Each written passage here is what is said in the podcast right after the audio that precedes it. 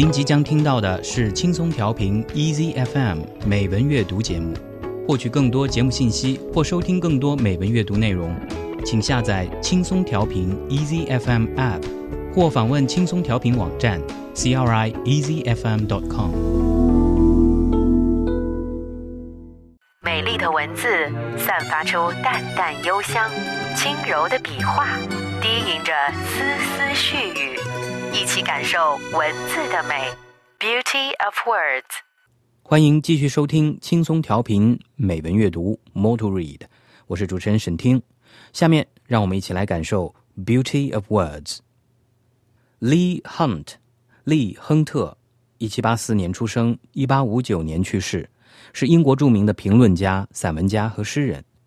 少年时期他就出版了诗集《少年诗》。一八零八年，他和哥哥约翰合办政治周报《考察者》。虽因文章招惹牢狱之灾，却赢得了公众的同情和支持。一九一九年后，又创办了《标志》等数种刊物，与雪莱和拜伦都有交往。晚年，他安于创作，成果丰硕。亨特的散文大多以日常小事为题，于细微处体味人情，洞察世事。那么，在今天的节目中，我们一起来读一读利亨特所写的一篇短文。文章的题目是《Shaking Hands》。握手，中文版本由彭发胜编译。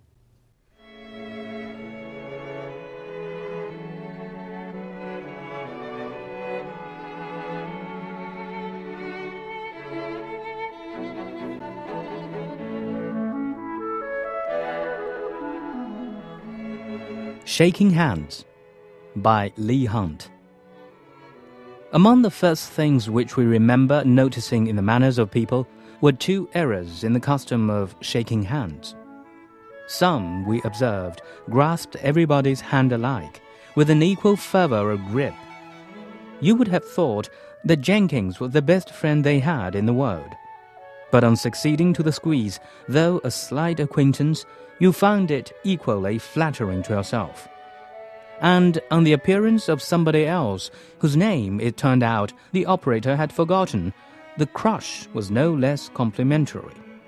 The face was as earnest and beaming, the glad to see you as syllabical and sincere, and the shake as close, as long, and as rejoicing, as if the semi unknown was a friend come home from the deserts.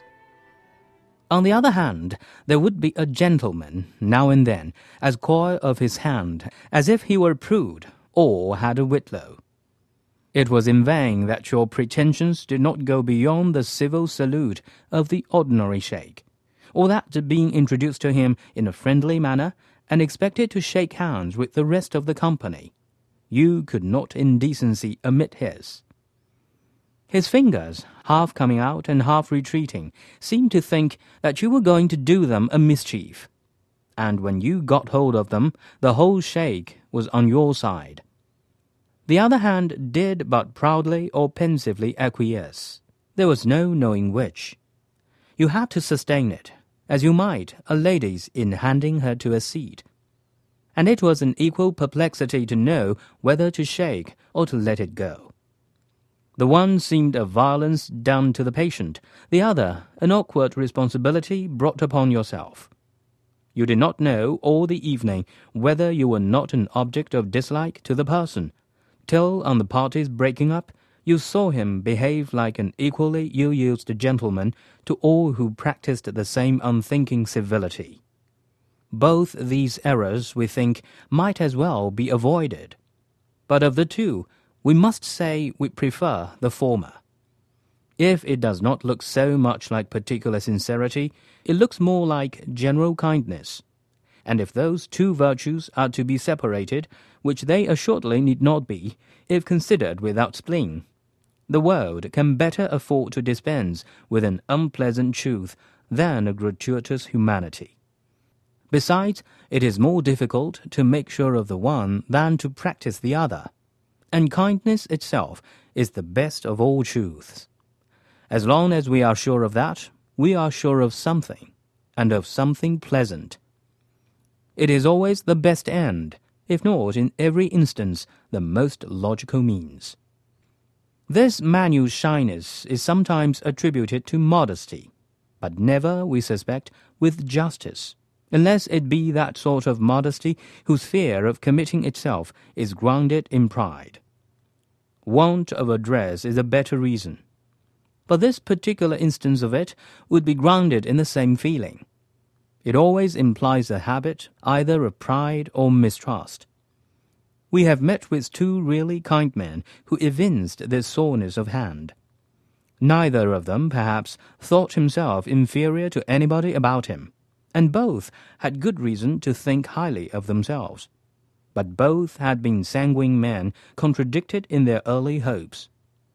There was a plot to meet the hand of one of them with a fish slice, in order to show him the disadvantage to which he put his friends by that flat mode of salutation. But the conspirator had not the courage to do it. Whether he heard of the intention we know not, but shortly afterwards he took very kindly to a shake. The other was the only man of a warm set of politicians who remained true to his first hopes of mankind. He was impatient at the change in his companions, and at the folly and inattention of the rest. But though his manner became cold, his consistency remained warm, and this gave him a right to be as strange as he pleased.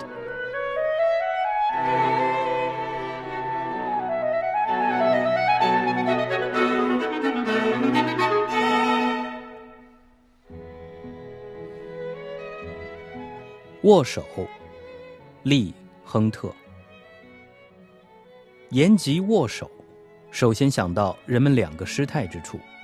其一，不问亲疏，不辨场合，见手即握，殷勤之态可掬。此情此景，你会以为那被握之人是这类握手者普天之下最亲密的挚友。你的手如有幸被泽及，也会同样受宠若惊，尽管你与握手者。只有点头之交。至于别的诚信者，看来握手者忘了其大名。从他的表情看，此一握之恭维敬仰，亦不稍减。握手者脸上一片真挚，容光焕然，一声幸会，字字有声，发自肺腑。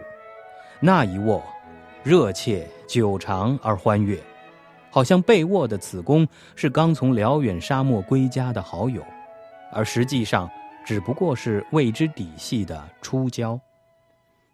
其二，社交场合常有谦谦君子，手欲伸而常缩，似乎谨言慎行，又似乎手指头发炎红肿。谨慎如此功，你只好超越一般性的礼貌，握手时倍加主动热情。别人既然极礼貌的把你介绍给他，既然你还想与这聚会中的其他来宾一一握手。出于礼仪，你也不能落下此君。他的手半伸半缩，像是怕你在他手上恶作剧一番。你拉住了他的手，但握手的动力全来自你一方，对方的手只是矜持亦或忧郁的默许。天知道，尴尬也罢，不自然也罢，你还得把手握完。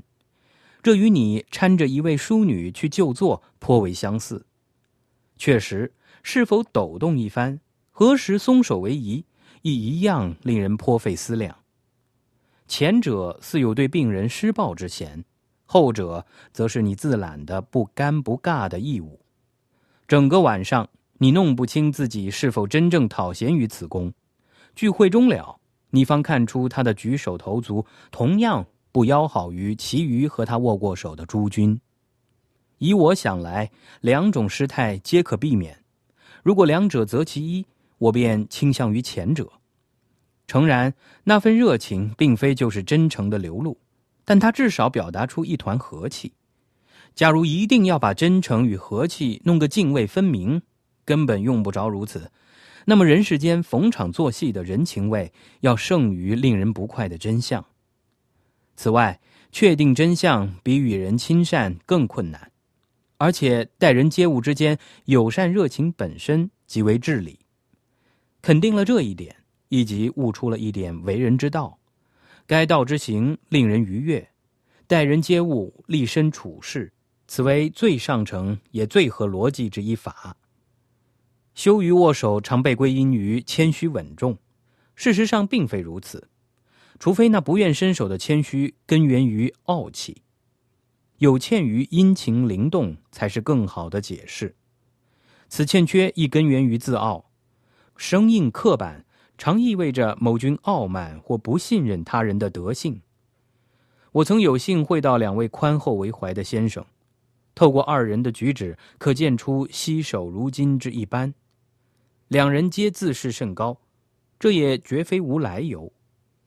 两人都乐观自信，但曾经的信念都遭受过挫折。对于其中一位，有人曾想设圈套，以鱼肉扶手与其相握，为的是提醒这位先生其握手致意之乏味，常使有人感到难堪。然而密谋者终究没有胆略去实行这计划。此公是否对这图谋有所耳闻，我们不得而知。但有一事千真万确，即自此以后，他一改旧习，与人握手致意时热情可掬了。另一位君子是一帮热心政治家中的唯一不变初衷者，他信守其对芸芸众生一贯的态度，对于同僚的见异思迁颇感不快，对其他人的愚蠢和不专亦很恼火。他的举止风度变得冷若冰霜，尽管如此，其信念言行却一以贯之，不稍改变。如此，他尽可以堂堂正正的孤傲不群，而无招人议论之余。